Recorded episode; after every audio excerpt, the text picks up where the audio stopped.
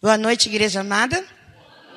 Alguns já me conhecem, eu sou a irmã Joana. Então vamos fazer uma breve oração e vamos abrir a palavra do nosso Deus. Amém? Vamos fechar os nossos olhos então. Querido Deus, nós te rogamos agora a presença do Espírito Santo que continue entre nós. Que quando adentramos aqui, ele já estava. Por isso que ele permaneça, Senhor Deus, ao abrir a tua palavra, nos dando entendimento e sabedoria que o teu nome, somente o teu nome, seja glorificado e exaltado. Em nome do Senhor Jesus. Amém. Como é que estamos estudando a lição na, em casa? Todo mundo está estudando a lição direitinho? Que bom, irmãos. Olha, quem não está estudando está perdendo bênção, viu? Porque esse livro está maravilhoso. Hoje nós vamos falar do resgate dos perdidos. Vou pedir para os irmãos abrir as suas Bíblias em Salmos 12, não, Lucas, perdão. Lucas 15, do verso 8 ao 10. A palavra da dracma perdida. E qual é a mulher que, tendo dez dracmas, se perder uma, não acende a candeira, varre a casa e a procura diligentemente até encontrá-la? E tendo achado, reúne as amigas e a vizinha, dizendo: Alegrei-vos comigo, porque achei a dracma que eu tinha perdido. E eu vos lhe afirmo que, de igual modo, há júbilo diante dos anjos de Deus por um pecado, por um pecador que se arrepende. Perdidos sem saber. Vamos lá para a revista? Quem está? Vamos acompanhar aí. Aqui diz assim: a dracma perdida representa os que estão perdidos em delitos e pecado mas não estão conscientes da sua condição. Estão alienados de Deus, mas não o sabem. A sua vida está em perigo, porém estão disso inconsciente e descuidado. Nessa parábola, Cristo ensina que mesmo os que são diferentes às reivindicações de Deus são objeto do seu amor piedoso, precisam ser procurados para serem reproduzidos, reconduzidos a Deus. Então, o que está falando aqui para nós? Que há muitas pessoas lá fora que precisam do, do, do saber de Jesus. E há muitas pessoas dentro da igreja também, que infelizmente estão aqui dentro, mas continuam perdidos.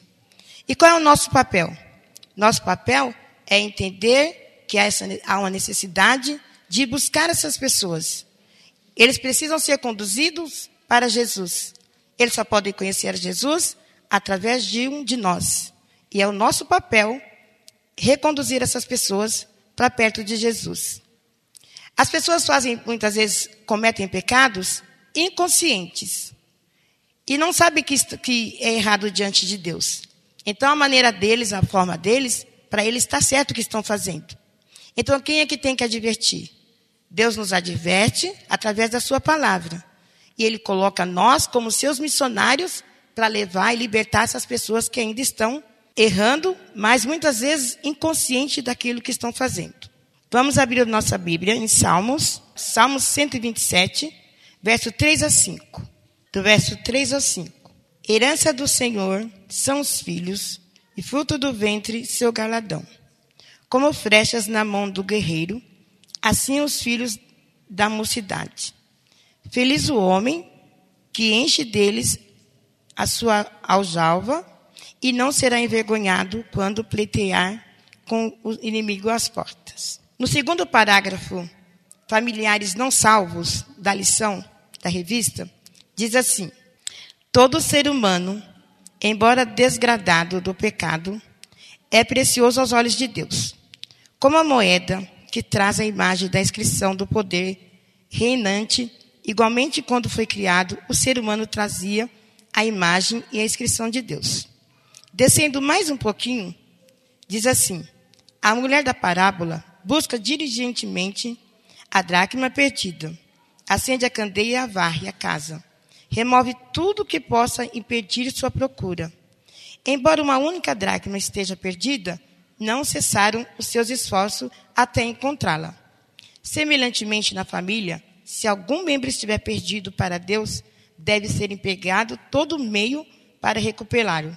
Por parte de todos, haja diligentemente o cuidado e o exame próprio. O que, que nós podemos aprender aqui, irmãos? Todo ser humano, embora degradado pelo pecado, é precioso aos olhos de Deus. Nós estávamos comparando esses dias que, infelizmente, faleceu o filho do nosso irmão na igreja, e ele estava enfermo, 10 anos, e as pessoas falam assim: por que, que uma criança morre e uma, uma pessoa ruim ou uma pessoa mais velha está assim doente, já está assim, praticamente perto de morrer e continua vivo? Por que, que uma pessoa que é boa vai e uma pessoa que é ruim fica?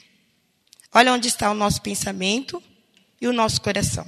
Para Deus não existe ruim e não existe bom. Todos nós somos considerados filhos de Deus. E Deus se preocupa com todos. O sol brilha tanto para o justo como para os ímpios, né? Tanto para o justo como, quanto para os ímpios. Então, o nosso papel não é nós é, medir o pecado das pessoas, ou quem peca mais, quem peca menos, quem erra mais, quem erra menos. O nosso papel é fazer como essa mulher. Enquanto ela não conseguiu achar a moeda dela, ela não cessou. Então, se você tem alguém por qual você trabalha, um parente, um filho, um vizinho, um amigo preso, um filho lá no, no, na nas drogas, não desista. Persevere. Porque Deus ama ele, Deus quer ele aqui também. Deus quer salvar ele, Deus se importa com ele. E que o Senhor Jesus está nos dizendo aqui é que ele morreu por todos. Ele não escolheu por quem morrer. Ah, vou morrer por aquele que ele é bonzinho. Agora, aquele que é ruim, não. Deixa ele lá perdido. Não. É por aquele que Deus quer que nós vamos buscar. Porque quem está aqui, não que nós estamos salvos. A nossa salvação depende da nossa comunhão, da nossa fé e da nossa vida constante na presença de Deus.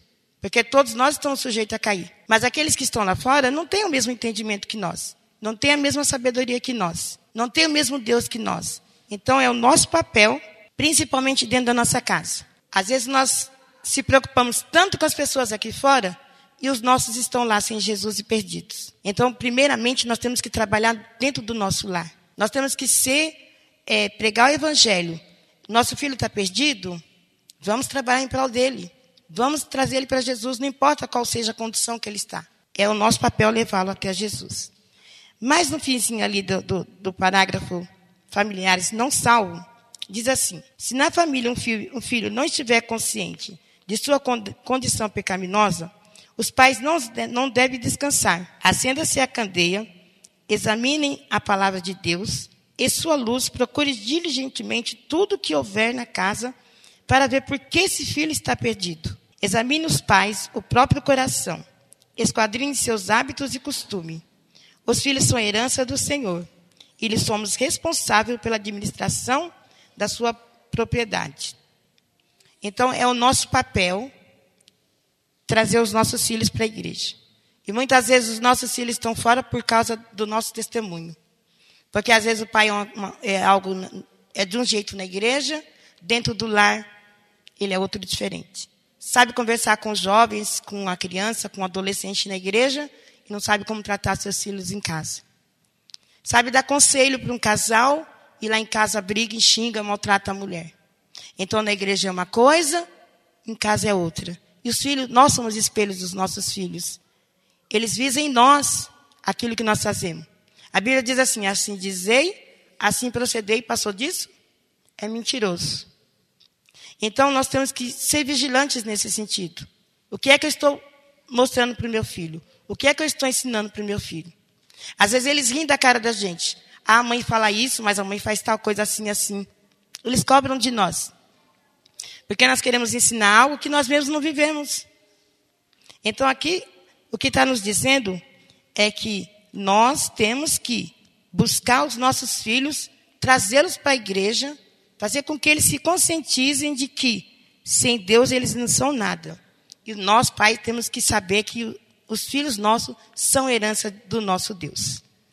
Vamos continuar aqui, vamos abrir a nossa Bíblia em Isaías, o verso 8, capítulo 8, verso 18. Eis aqui os filhos que o Senhor me deu, para sinais e para maravilhas em Israel, da parte do Senhor dos Exércitos, que habita no Monte Sião.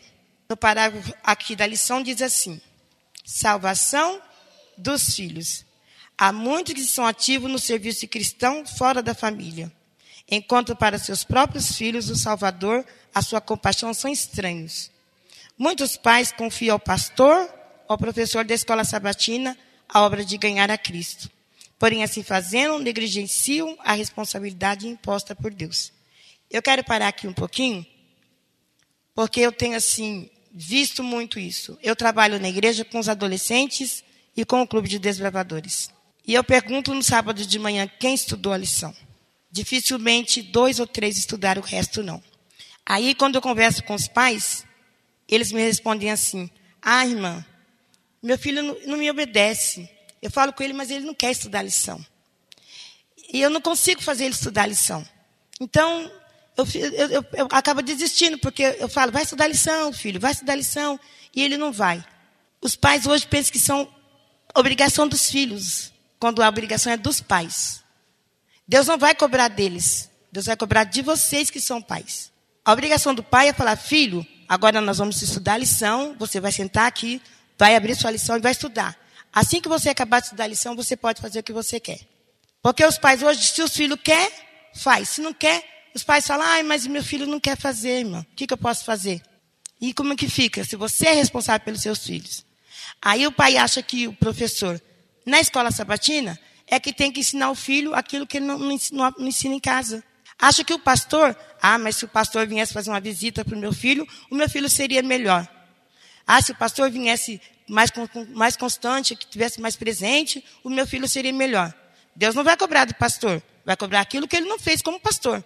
Mas como pais, é vocês que têm responsabilidade. Nem pastor, nem professor tem obrigação com, com seus filhos. Quando o senhor voltar, ele vai falar assim, cadê o filho que eu lhe dei? Ele, não nos, ele nos emprestou, na verdade. Não é nosso. Os filhos são emprestados para nós.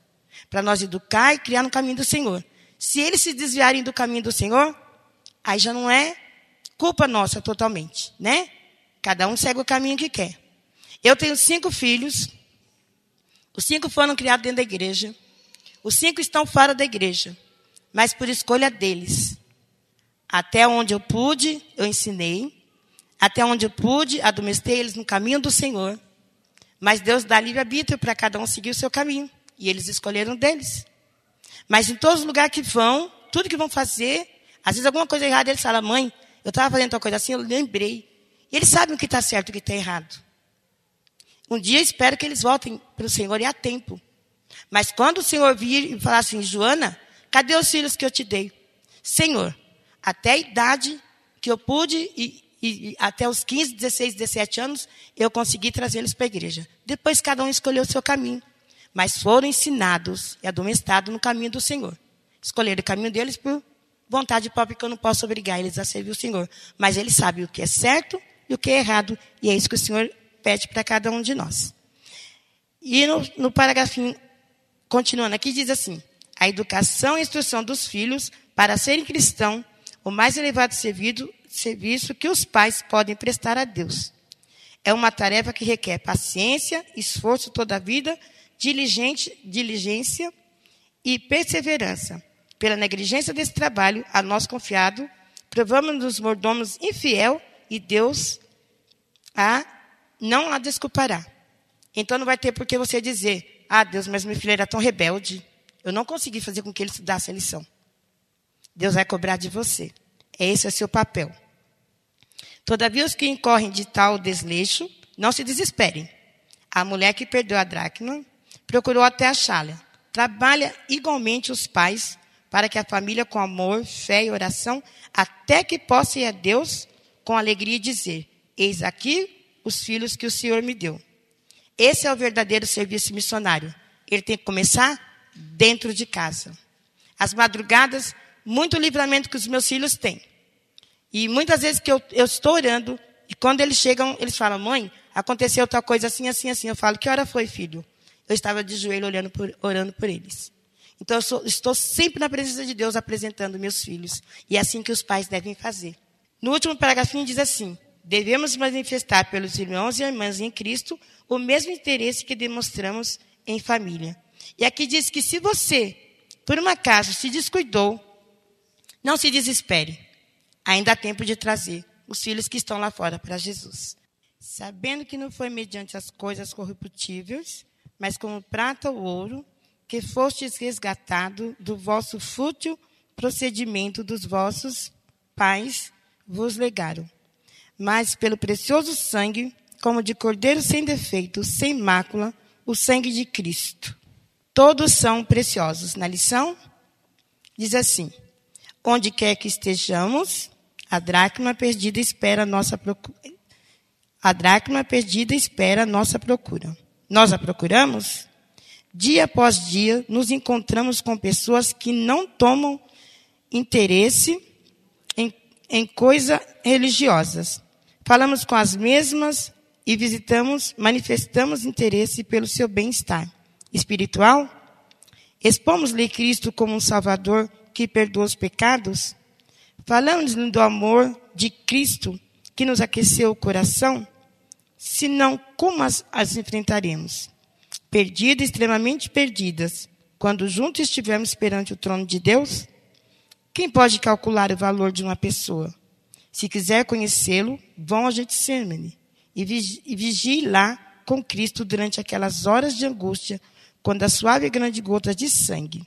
Contemple o Salvador crucificado, ouça o brado do desespero. Deus meu, Deus meu, por que me desamparaste? Então, irmãos, assim como aquela senhora procurou pela sua dracma perdida. Assim é o nosso papel, buscar aqueles que estão perdidos nesse mundo sem Jesus, ansioso por uma palavra, esperando que alguém fale desse amor, esperando que alguém dê uma palavra de esperança. E é esse o nosso papel, e é isso que Deus pede para que cada um de nós possamos fazer. No segundo parágrafo diz assim: Se você estiver em comunhão com Cristo, valorizará todo ser humano, como ele fez. Sentirá pelos outros o mesmo profundo amor que Cristo sentiu por você. Então estará apto a cativar e não se afastar, e atrair e não repetir aqueles por quem ele, ele morreu. Ninguém seria jamais reconduzido a Deus se Cristo por ele não fizesse um esforço especial. E é por esse trabalho pessoal que nós podemos salvá-lo. Quando você vir, que, quando você vir os que baixam a sepultura, não descansará entre, tranquilo, indiferente e sossego. Então é o nosso papel. Às vezes nós queremos falar para as pessoas, pregar para as pessoas, mas às vezes ela já está morta, não tem mais nada para fazer. E eu costumo dizer para todas as pessoas, especialmente para os meus filhos, tudo que você tiver por fazer por alguém, faça em vida. Enquanto a folha de vida, faça. Porque depois que morre, a pessoa não ouve, não vê e não sente. E aí você vai se sentir remorso e culpado por aquilo que você não fez. Ainda há tempo, se você não falou de Jesus para o seu vizinho, para o seu amigo de trabalho, para um amigo que tem um vício. Ainda é tempo de você levar a Jesus para aqueles que estão nesse mundo. Porque eles ainda estão vivos. Então faça enquanto vocês podem. Mas ali embaixo diz assim: nossa obra, todos os recursos do céu estão à disposição dos que procuram salvar os perdidos. Os anjos os auxiliarão a alcançar os mais indiferentes e endurecidos. E quando alguém é reconduzido a Deus, todo o céu se alegra. Serafins e querubins tocam suas harpas douradas e cantam louvores a Deus e ao Cordeiro por seu amor e misericórdia pelos filhos dos homens então não há desculpa. Aqui está dizendo que todo o céu está ao nosso favor. Os anjos de Deus estão a nos acompanhar. Aquele que não tem sabedoria, Deus o dá. Aquele que não tem entendimento, Deus envia o Espírito Santo. E aqueles que não têm capacidade, Deus o capacita. É só você se colocar nas mãos de Deus, porque Ele tem esse poder. O homem não tem, mas Ele tem. Vamos abrir, nossa Bíblia em Jeremias 31, já estou acabando, tá, irmãos? Jeremias 31, o verso 3. De longe me deixou ver o Senhor dizendo: Com amor eterno te amei, por isso com benignidade te atraí. Demonstramos o amor. Na lição, a pessoa que mais grave perigo corre pela natureza especial de sua tentação é o que maior cuidado merece da parte de Cristo. Todavia, entre nós se tem feito notar uma falta de simpatia e amor profundo e sincero em favor dos que são assediados por tentações ou que vivem no erro. A nossa mania é dizer, essa pessoa não tem mais jeito. Pau que nasce torto, não endireita. Larga ele para lá, larga ele de mão. Para de orar por ele. Deixa de perseverar por ele, ele não quer nada com nada. Vai atrás de quem quer saber de Jesus, quem quer ouvir, ele não quer saber. Mas é esse que Jesus está pedindo para você ir buscar. É esse que Jesus está falando, vai, insista. Fala com ele que eu amo ele, que eu morri por ele também.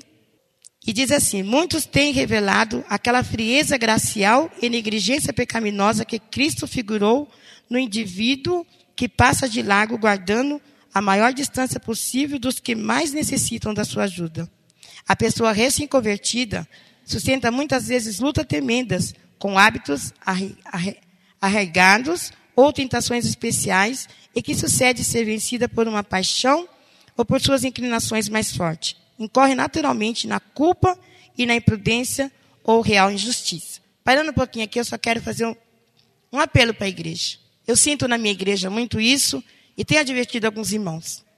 Vocês lutam, vocês trazem, as pessoas assim, têm um, um trabalho tão especial antes das pessoas se batizarem. Vá buscar em casa se necessário. Mas depois que batiza, esquece. Acha que a pessoa já sabe tudo, não precisa mais da ajuda. Abandona. E ela ainda tem alguns hábitos e algumas fraquezas que ela precisa ser ajudada, precisa ser auxiliada. Então, depois que a pessoa se batiza, aí que ela precisa de você. Aí que ela precisa da sua ajuda e do seu apoio. Porque o estudo que você deu, o tempo que você teve falando de Jesus para ela, ela vai ter que aprender com você dentro da igreja, junto com você.